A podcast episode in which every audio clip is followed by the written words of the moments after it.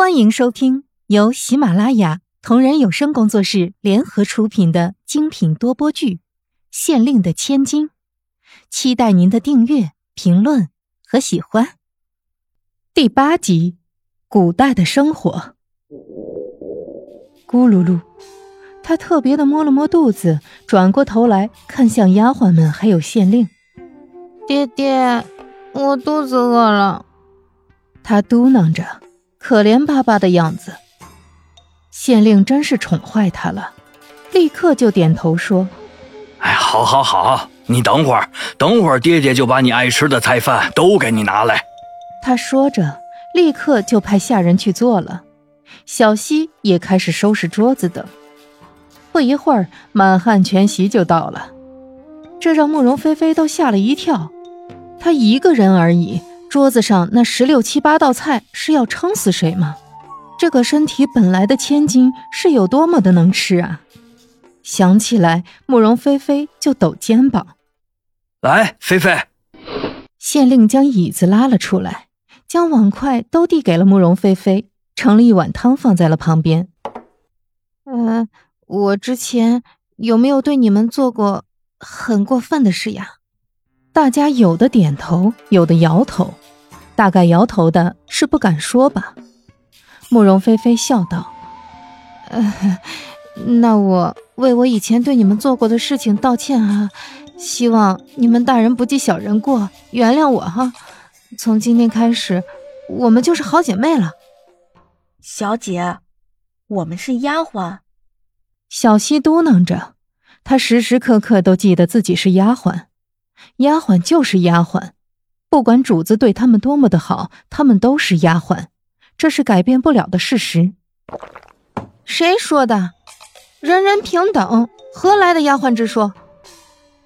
灌下一杯白酒，慕容菲菲生气的吼道：“这世界人人平等，凭什么你就要低声下气的一口一个小姐？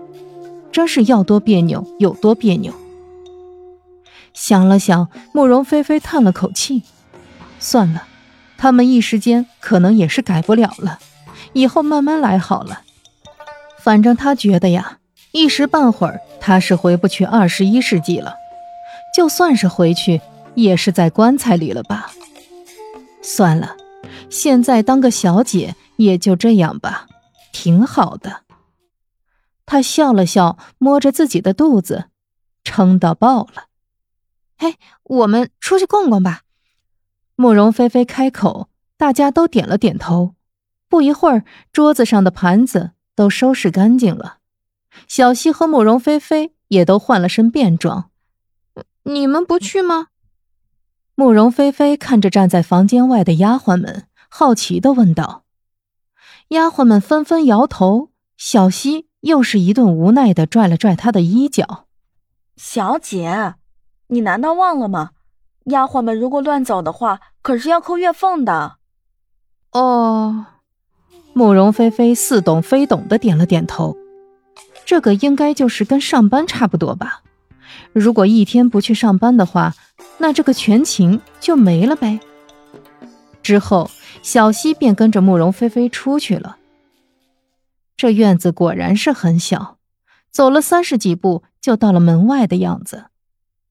慕容菲菲不得不疑惑的转过头瞥一眼自己的房间，左右看看，却发现原来这是个不大的院子，而最大的房间就是自己的房间了。门外还是花香满园，可想而知，这县令真是宠女儿宠到了极致呢。小姐，我们去哪里呀？小溪问道。而慕容菲菲怎么知道这里都有什么地方呢？挠了挠头，她左右看了看，说道：“嗯，我们就顺街逛一逛吧。对了，爹呢？”小溪轻声道：“老爷每天都要帮助百姓，很少有时间在家的。这个小姐难道不知道吗？”小溪很是疑问的问道。慕容菲菲的脸有些青。他笑了几声，开口道：“呃 呃，我这不是在饭前还看到爹吗？现在就没有见到了，呃，所以想问问罢了。小溪，你想那么多干嘛呀？哦，是这样啊。小溪也笑了笑，便跟着慕容菲菲走了。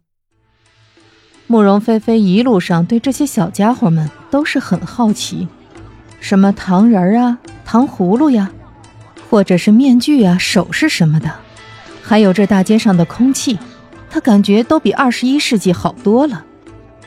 还是古代好啊，空气清新。想了想，他笑嘻嘻的逛在了前面。慕容菲菲拿起一个，看看直接拿走，而后面小溪就给钱。一路上，慕容菲菲都是蹦蹦跳跳的，跟没有看过世面一样，这让小溪都觉得特别无奈。小姐，你喜欢这个吗？小溪见慕容菲菲停在了一个店铺的面前，看到里面的时候，小溪眨了眨眼睛。小姐，要进去看肚兜吗？呃，慕容菲菲看着那里面的东西，张大了眼睛，不解地问道。这是内衣店，嗯，是的。小溪点了点头，拉着慕容菲菲进去了，还疑惑的问：“小姐以前就喜欢来他们家买肚兜，怎么会忘记这是内衣店呢？”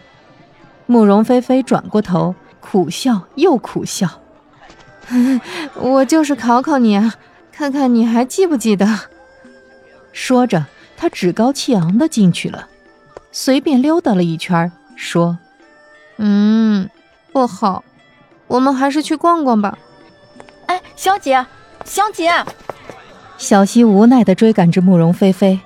慕容菲菲叹了口气，看来以后说什么话都要小心一点了才是，不然就要引起小溪的怀疑了。如果小溪再以为自己是个神经病了怎么办？他是慕容菲菲的人，这肯定不会惹来怀疑。但是失忆不失忆，就有点让人家怀疑了。本集已播讲完毕，下集精彩继续。